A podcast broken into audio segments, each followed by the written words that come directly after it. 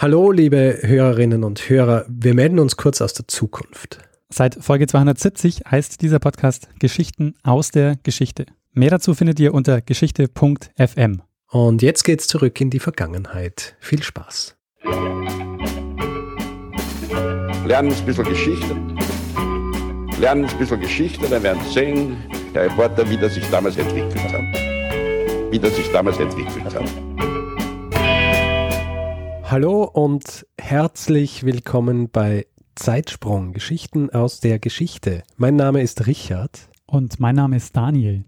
Ja, und wir sind zwei Historiker, die jede Woche oder Woche für Woche eine Geschichte aus der Geschichte erzählen. Und ähm, wir machen seit ähm, einigen Folgen immer diese Einleitung, haben schon Feedback gehört, dass Leute sich äh, Möglichkeiten überlegt haben, wie sie diese Einleitung umgehen. Ja? Richtig, ja. Weil sie es schon zu oft gehört haben. Ähm, wir werden das jetzt äh, ganz schwer machen, ja. Und werden auch am Ende der Folge noch einmal eine Einleitung machen. das Rückwärtshören auch nichts bringt. Na, aber äh, ja, wir erzählen diese Sachen und ähm, wir brüsten uns ja, am Anfang haben wir uns immer damit gebrüstet, dass wir sofort in die Geschichte einsteigen. Kein langes Gelaber, das äh, die, äh, unser, unsere werte Zuhörer und Zuhörerinnenschaft stören könnte. Darum, Daniel, ohne viel Federlesens, bitte, erzähl eine Geschichte. Okay, ähm, ja, Richard, wir springen heute ähm, wieder, wir waren ja nämlich schon mal in die Niederlande. Ah. Mhm. Und äh, wir waren da schon mal äh, bei der Tulpenmanie, eine Geschichte, Richtig. die du erzählt hast. Die Tulpenmanie, die nicht so schlimm war wie gedacht. Äh, wir springen auch in eine ähnliche Zeit, aber dazu später. Okay. Ich habe nämlich eine Geschichte aus Amsterdam mitgebracht, weil ich war, ich war letzte Woche in Amsterdam unterwegs. Und ähm, ja, ich denke, dass anhand dieser Geschichte lässt sich sehr, lässt sich ein sehr interessanter Teil der niederländischen Geschichte erzählen, der mit der Reformation und dem goldenen Zeitalter zu tun hat. Ah, das goldene Zeitalter. Richtig. Dazu aber gleich mehr. Wir springen nämlich zunächst mal ins Jahr 1661 nach Amsterdam. Okay. Einige Jahrzehnte nach der Tulpenmanie, die war, Ja. weißt du noch, wann deren Höhepunkt war? Ähm, die war so um 1600, äh, wann war das? 27, 24? 37. 27? 37. 37 war es. Äh, wir springen jetzt ins Jahr 1661 und ähm, in diesem Jahr hat ein Jan Hartmann, ein deutscher Tuchhändler, der in Amsterdam gelebt hat, der hat angefangen, sein Haus umzubauen. Der hat nämlich in, einer, in einem sehr schönen, typischen Grachtenhaus in Amsterdam gewohnt. War sehr wohlhabend, also er, ist mit, ähm, er hat mit Leinen und Tüchern gehandelt und ähm, Äh, Moment mal, Daniel. Ja. Ja. Entschuldigung, dass ich dir jetzt unterbreche. Ja. ja. Aber mir ist gerade eingefallen, ja. Es ist ja die dritte Episode schon, die in äh, den Niederlanden spielt. Und auch dort war der Protagonist ein Tuchhändler. okay. Sag die dritte. Leuwenhoek. Richtig. Den habe ich ja ganz vergessen, natürlich, ja. Unsere, Ja. Stimmt, die Mikroskopie-Folge. Das ist äh, viel, viel äh, bessere Verknüpfung noch als die, äh, als die Tulpenmanie. Stimmt. Richtig, okay, also dann äh, haben wir die dritte Egal, Folge. mach weiter. Und wieder ein, äh, wieder ein Tuchhändler. Allerdings diesmal ein Deutscher, ja, der Jan Hartmann. Mhm. Äh, reich geworden in Amsterdam, lebt dort in einem schönen Grachtenhaus. Und 1661 beginnt er, sein Haus umzubauen. Er baut nämlich in sein Haus eine Kirche. Der Umbau hat äh, zwei Jahre gedauert, also war 1663 fertig und die Kirche ist von außen nicht zu erkennen. Mhm. Aber die Kirche war voll ausgestattet. Das heißt, die hatte einen Beichtstuhl, die hatte eine Marienkapelle hinter dem Altarraum, hatte eine zweistöckige Galerie. Äh, In der Kirche finden ungefähr 250 Personen Platz. Und ich weiß nicht, kannst du dir die Grachtenhäuser ähm, in Amsterdam vorstellen? Mm, Ich war schon mal dort, aber ich habe jetzt ein Kapitel vor Augen. Die sind- Die sind sehr, sehr eng und ähm, die Die Häuser. sind eher hoch als, eher hoch als äh, breit, oder? Genau, richtig. Also die, die haben, da, ähm, wenn du jetzt in so einem Haus bist, also die haben die, die Treppen und so, die da drin sind, ähm, zumindest zum damaligen Zeitpunkt, die, das ist schon alles sehr eng und verwinkelt verbaut. Mhm. Und äh, er hat äh, in seinem Haus, ähm, hat er Geschosse rausgenommen, um die Kirche dort reinzubauen. Ähm, um aber in die Kirche zu gelangen, mussten Besucher auch an einem Wohnraum vorbei. Und Eingang für die Kirchenbesucher war aber auf der Seite und nicht der Wohnungseingang an der Front des Hauses. Ähm, die Kirche hat auch einen eigenen Priester gehabt. Der, ähm, der erste Priester war der Peter Parmentier. Und der hat als Untermieter auch in dem Haus gewohnt. Praktisch. Genau, das war ähm, sehr praktisch. Und ähm, jetzt ist aber die Frage, kannst du dir vorstellen, warum er das gemacht hat? Also warum hat sich Jan Hartmann eine Kirche in sein äh, Haus gebaut? Naja, weil wahrscheinlich, was auch immer, welcher Religion auch immer er danach gegangen ist, äh, die, die Ausübung öf öffentlich nicht erlaubt war? Äh, richtig, genau. Also es, die ähm, Ausüber war Katholik, also es ist eine katholische Kirche. Mhm. Und ähm, die Ausübung war öffentlich nicht erlaubt und es handelt sich um eine versteckte Kirche, auch Schlupfkirche genannt. Mhm. Und versteckte Kirchen, auch, ähm, es ist jetzt niederländisches Wort, ich sage es wahrscheinlich falsch. ja. es war eine sogenannte ähm, Huiskerk, ähm, also quasi Hauskirche, würde ich mal, würde ich mal denken. Ähm, und die waren äh, relativ häufig im äh, Mitte des 17. Jahrhunderts. Also die gab es in Amsterdam und äh, in den Niederlanden relativ häufig. Und äh, diese Kirche, über die wir jetzt reden, also die von Jan Hartmann, das ist eine der wenigen Kirchen, die immer noch existiert, also die man quasi auch noch besuchen kann. Das ist auch heutzutage ein Museum. Ähm, also diese Kirche, die heißt heutzutage übersetzt Our Lord in the Attic. Also unser Herr im Dachstuhl. Der niederländische Name ähm, den werde ich jetzt nicht selbst aussprechen. Ich, werd, ich habe aber ein YouTube-Video genommen, wo ich den, ähm, den Ausschnitt ähm, rausgenommen habe. Wir werden uns jetzt mal kurz anhören, wie, ähm, dieses, äh, wie diese Kirche auf Niederländisch heißt. Mhm. Museum Ons Lieve Heer op Zolder. Nochmal, dass man das äh, vielleicht äh, nochmal mitnehmen kann. Hast du, hast du es schneller abgespielt? Oder, nee, nee, oder die, die, reden so schnell. Museum Ons Lieve Heer op Zolder. Also das äh, Ons Lieve Heer op Zolder. Genau, also äh, übersetzt heißt es so viel wie unser lieber Herr auf dem Dachboden, denn genau da befindet sich also diese Kirche. Und es ist eines der ältesten Museen der Stadt und befindet sich ähm, in der Nähe des Rotlichtviertels. Ich habe ähm, auch eben dieses Museum besucht und es ist wahnsinnig beeindruckend, weil die wirklich in diese, in diese Kracht, ähm, der da eine Kirche mit zwei Geschossen reingebaut hat. Also du hast da wirklich eine Galerie, die zweistöckig ist, ein Altarraum und das ist also wirklich ähm, relativ groß und von außen also überhaupt nicht zu erkennen. Sag mal, diese Krachtenhäuser, sind es diese Häuser, die, äh, die vorne an der Front so, ähm, so, einen, äh, so einen Haken beziehungsweise so einen ähm, äh, Flaschenzug haben? Ja, genau, richtig. Weil die, weil die so enge Stiegen haben, dass alles, was größer ist, dann quasi über die Front einfach reingeschoben wird, oder? Genau, richtig, ja. Also die, die Frage, die sich jetzt stellt, ist, warum war es notwendig, ähm, dass er in sein Haus eine Kirche baut? Weil er ja nicht äh, irgendwie öffentlich eine bauen kann. Genau, naja, okay, er darf ähm, keine öffentliche bauen, aber es gab zu dem Zeitpunkt auch keine öffentlichen äh, katholischen Kirchen in Amsterdam. Das heißt, zu dem Zeitpunkt durften Katholiken keine öffentlichen Messen feiern. Ach so, du meinst, äh, warum, warum musste er eine in sein Haus bauen, weil es keine Kirche gegeben hat? Genau, also ja. es hat äh, gar keine Kirchen für ihn gegeben. Ja. Ähm, das hat aber nicht nur Katholiken betroffen, sondern äh, das hat quasi eigentlich alle Religionsangehörigen betroffen, außer sie waren Calvinisten. Was war passiert? Am 26. Mai 1578 kommt es in Amsterdam zu ähm, einem unblutigen Umsturz und ähm, dieser Umsturz, der nennt sich ähm, Alteratie, die Alteratie von Amsterdam. Okay. Und ähm, das ist das Datum, an dem die pro-spanisch-katholische Stadtregierung von Calvinisten abgesetzt wird. Ähm, also die Vorgeschichte der, zu dieser Alteratie ist ähm, der, der 80-jährige Krieg und der dauert so von also 1568 bis 1648. 1648 ist also der Westfälische Frieden und damit endet auch dann der, dieser Krieg, der auch bezeichnet wird als Spanisch-Niederländischer Krieg.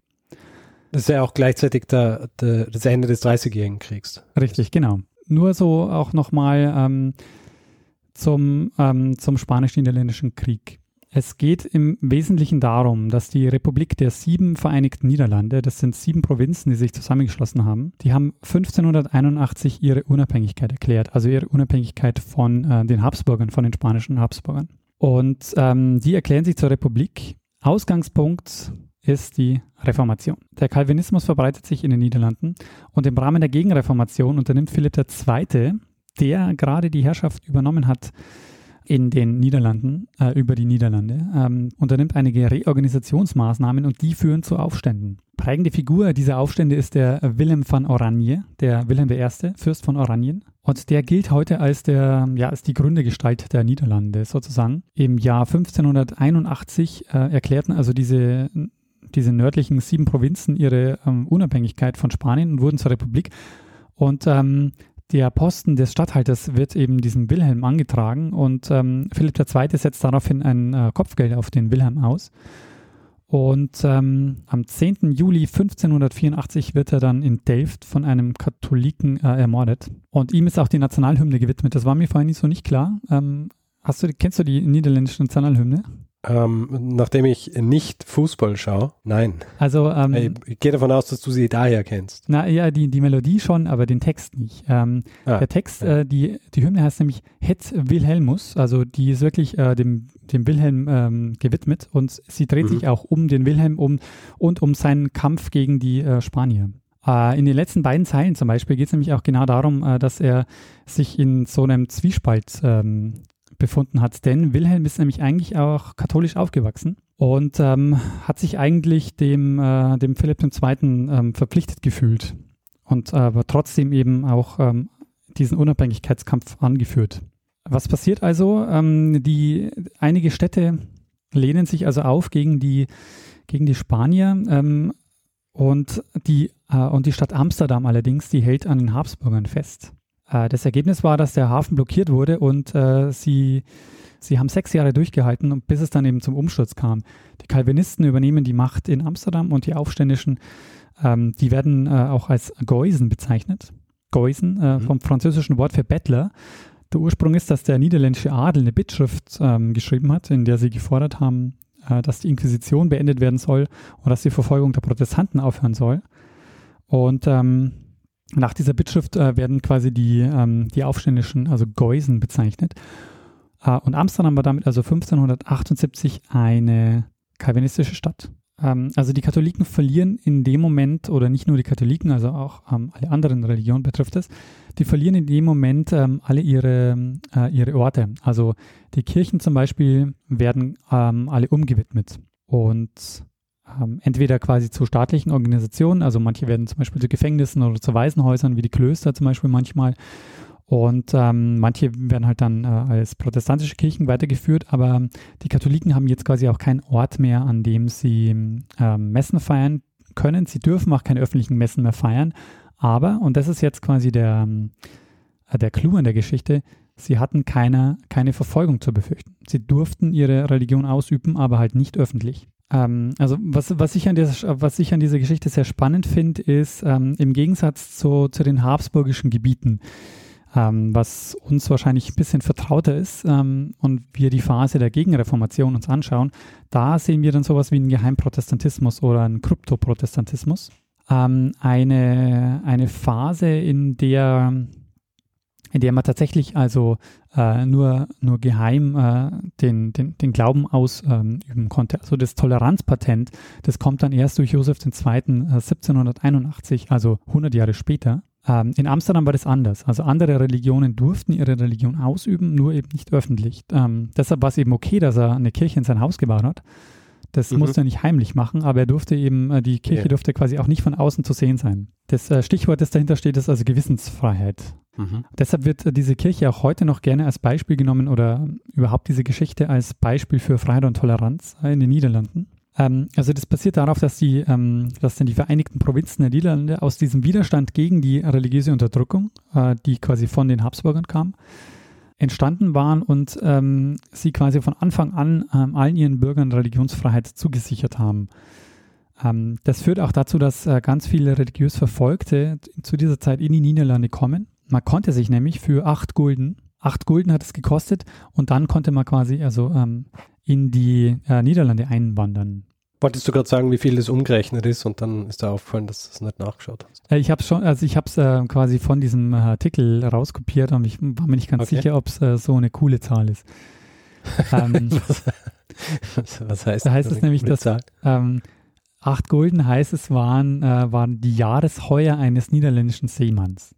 Ja, das ist, äh, ich meine, da kann man sich vorstellen, wie viel es ist, weil alles, was irgendwie ein Jahresgehalt ist, ist ziemlich viel, oder?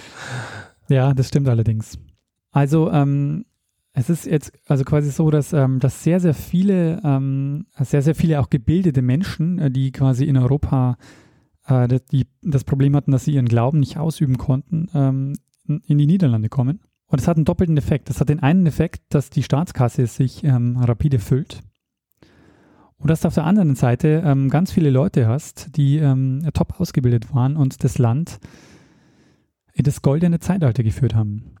Äh, Ähnliches ist ja auch passiert mit im Anfang des, äh, des 17. Jahrhunderts, als äh, die Städte im, im Süden, als aus diesen Städten im Süden die ganzen Händler und so weiter in Norden äh, äh, quasi geflüchtet sind und dann in Amsterdam waren und quasi dort, also die Stadt dann so zum, zum Erblühen gebracht haben, wenn man so will. Also ich kann mir nämlich, also an das kann ich mir nämlich erinnern, dass das äh, quasi auch so die Erklärung war, warum sich sowas wie dieses Tulpengeschäft und quasi dann diese Liebhaberei mit Dingen wie Tulpen und so weiter überhaupt dort ähm, ausbilden kann, ja? weil es dort dann plötzlich so viele gegeben hat, die irgendwie so die Musik gehabt haben, ja?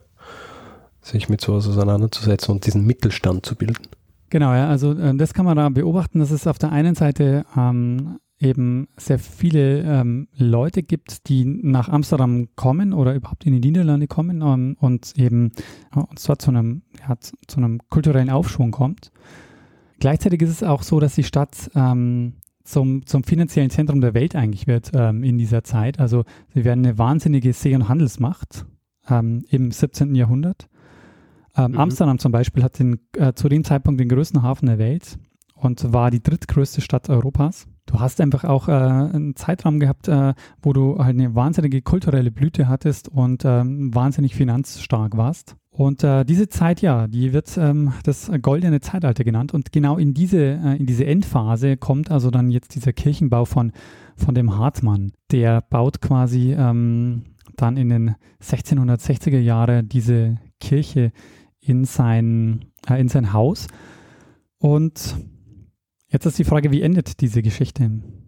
Naja, äh, ich weiß nicht, wie kann sowas enden. Äh, die äh, wahrscheinlich, dass irgendwann die öffentliche Religionsausübung für Katholiken erlaubt worden ist und die Kirche im Haus obsolet wurde.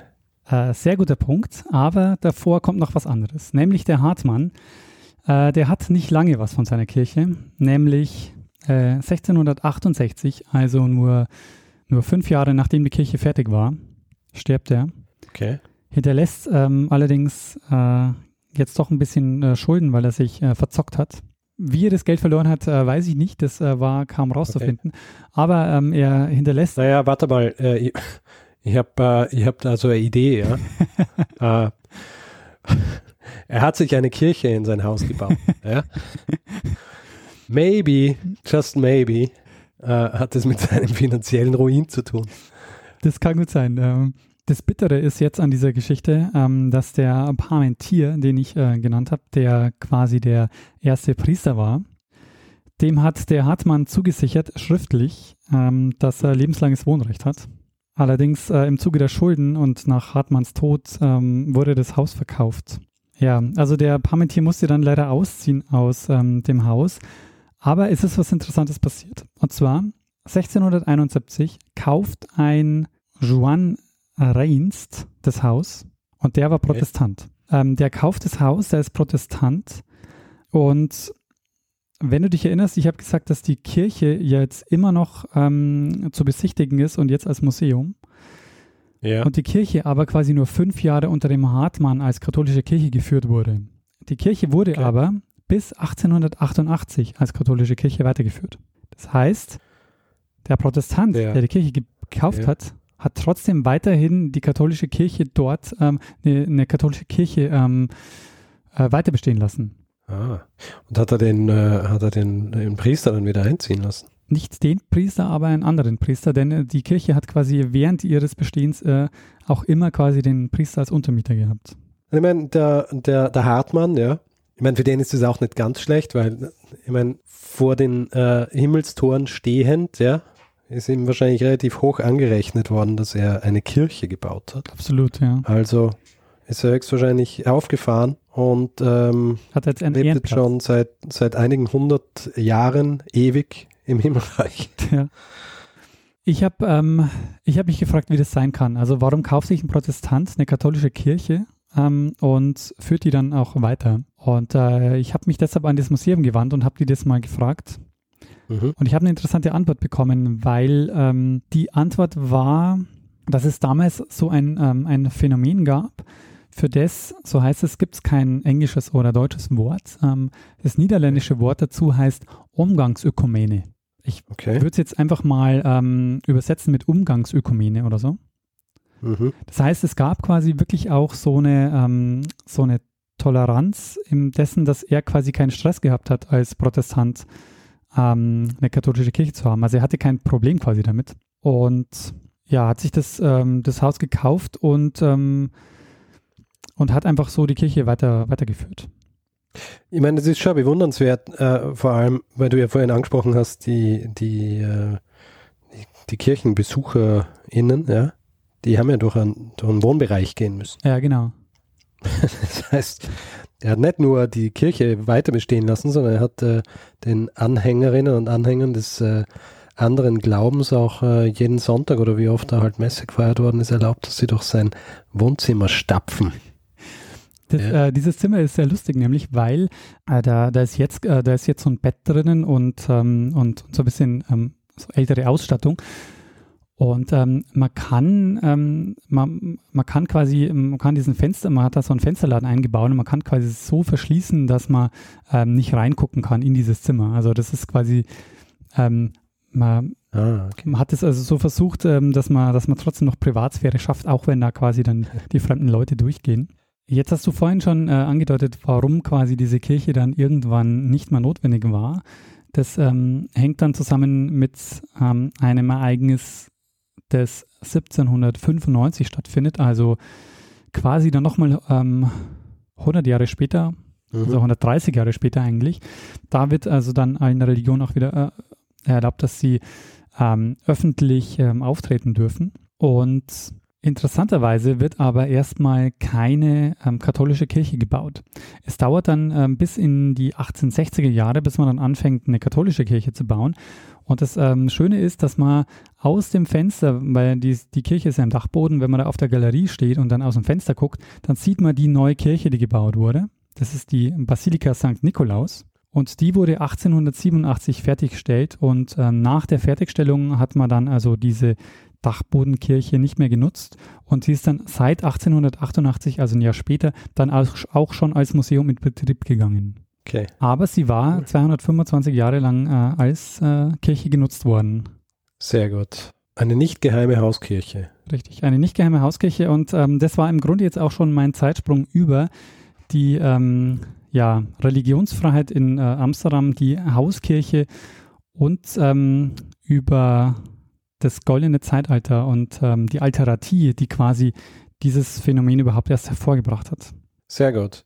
Ich finde das sehr gut, ähm, weil äh, das zeigt auch wieder, warum die äh, Niederlande einfach über lange Zeit so erfolgreich waren, weil sie einfach aufgeklärte Menschen waren. Also da äh, andere, wenn sie, wenn sie Religionen verbieten, dann verbieten sie ja, bei Strafe, dass man überhaupt, äh, wenn man rausfindet, dass jemand und so weiter. Und die äh, machen das dann so, ja, ihr dürft's eh, aber halt so versteckt. Und ähm, äh, ich finde das gut. Ja, das ist auch ein gutes Beispiel. Also ähm, das zeigt eben auch, das führt dann auch gleich zu einer Blüte, die allerdings halt dann äh, nicht so lange anhält, weil dann die Engländer ja ihnen äh, quasi in die Quere kommen. Nee. Und ähm, Aber ja, die, äh, also so die, überhaupt diese, diese, dieses goldene Zeitalter finde ich sehr spannend.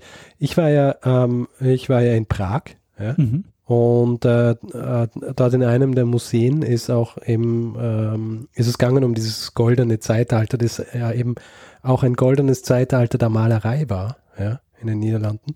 Und äh, zu diesem Zeitpunkt äh, hat dieser Wandel stattgefunden von ähm, Auftragsarbeiten zu quasi äh, spekulativen Gemälden. Also spekulativ im Sinn von, ich mal jetzt dieses Bild ja, und äh, hoffe, dass es mir jemand abkauft und nicht äh, jemand sagt, mal mich. Und das ist äh, also eine Entwicklung, die auch zurückzuführen ist auf die ähm, aufs goldene Zeitalter der Niederlande. das ist äh, das ist echt interessant. Also weil das ha, habe ich jetzt auch ähm, habe ich jetzt auch ähm, weggelassen, aber dass der, ähm, der, der Kunstmarkt ähm, wird zu dem Zeitpunkt, also der ist, äh, der ist wirklich ein Wahnsinn. Also ähm, Ich habe ich, ich, ich hab eine Statistik gelesen, äh, so hat es jetzt äh, nur für den Fall, dass du mir zuvor gekommen wärst. ja, Aber äh, es sind so viele Gemälde verkauft worden, dass, glaube ich, äh, durchschnittlich äh, jeder Niederländer zu der Zeit zwei Gemälde besessen hat. Das kann gut sein. Ah, jetzt sehe ich die Zahl auch. Ähm, meine Zahl ist, äh, dass jährlich 70.000 Gemälde fertiggestellt wurden. Von 1750 ähm, an haben ca. 700 Maler in den Niederlanden gewohnt. Und äh, es heißt also zumindest hier in diesem Wikipedia-Eintrag, dass der Gemäldeausstoß ähm, für die Kunstgeschichte einmalig war. Also selbst in der Renaissance äh, und im Impressionismus hat man nicht so viele Gemälde produziert. Und die Qualität auch, ja? Ja. Also so diese alten Meister heißen ja nicht umsonst Meister, ja? ist schon äh, sehr gut, was da produziert worden ist. Ja, sehr gut. Ich habe wieder was gelernt und ähm, weiß jetzt, dass es äh, möglich ist, sich eine Kirche in sein Haus zu bauen. Weißt du was, ich glaube, heutzutage könnte man sich wahrscheinlich keine Kirche ins Haus bauen. Da gibt es sicher feuerpolizeiliche ähm, Auflagen und ansonsten Auflagen ohne Ende, dass es wahrscheinlich äh, völlig unmöglich ist, dir eine Kirche in dein Haus zu bauen. Das stimmt wahrscheinlich. Und ich weiß ja gar nicht, eine was die Kirche Widmung, ja, eine. Flächenwidmung. Äh, soll, ist es Wohnhaus oder ist es Geschäft oder was weiß ich? Ja, das stimmt. Und wenn du dann auch anfängst, dir einen Priester einzustellen, der dann bei dir in der Bude wohnt, Ja, pff, da, das, äh, das wird hier nicht so gut funktionieren. ah, ich glaub glaube auch, da kriegst du erstmal einen Brief vom Bischof. Ja, gut. Ähm, dann äh, würde ich sagen, äh, ist es eigentlich schon Zeit für den ähm, Feedback-Blog. Ja, ich würde sagen, machen wir den Feedback-Blog.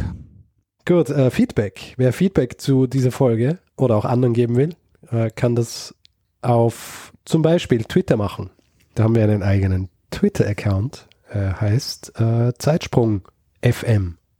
Und natürlich auch Daniel at Metzen und ich at Stormgrass. Dann haben wir eine Website, zeitsprung.fm, wo man kommentieren kann bei den jeweiligen Episoden. Und eine E-Mail-Adresse haben wir, an die man Feedback schicken kann. Sie heißt kreativerweise feedback at zeitsprung.fm. Und dann haben wir auch noch eine Facebook-Page. Facebook.com slash zeitsprung.fm. Dort kann man uns äh, Nachrichten schreiben oder einfach so kommentieren. Haben wir das auslassen? Nee, da war alles dabei. Ähm, Achso, ja, was auslassen. ja, Quasi Feedback kann man ja auf iTunes geben. Ja? kann man. Äh, im- In Form von Rezensionen und äh, Sternen, wer das machen will. Richtig. Außerdem äh, gibt es die Möglichkeit, uns auch finanziell zu unterstützen. Wir haben einen PayPal und einen Flatter-Button auf der Seite. Und den PayPal-Button benutzt äh, haben Gerd und Thomas. Vielen Dank für eure Unterstützung. Danke. Gut. Äh, in dem Fall, Daniel, denke ich, äh, wäre für heute alles gesagt Würde ich auch sagen. Äh, ich würde sogar sagen, für diese Woche ist genug gesagt. für diese Woche. Bevor ich jetzt dieser einen Person ja, das letzte Wort übergebe, muss ich auch noch darauf hinweisen, dass ein Hörer uns darauf hingewiesen hat, dass wenn man unsere Episoden so am Stück hört, also eine nach der anderen binge hört quasi, dass äh, dann der Bruno Kreisky ein bisschen auf die Nerven geht. Was ich persönlich äh, traurig finde, ja, äh, dem Bruno Kreisky gegenüber. Ja.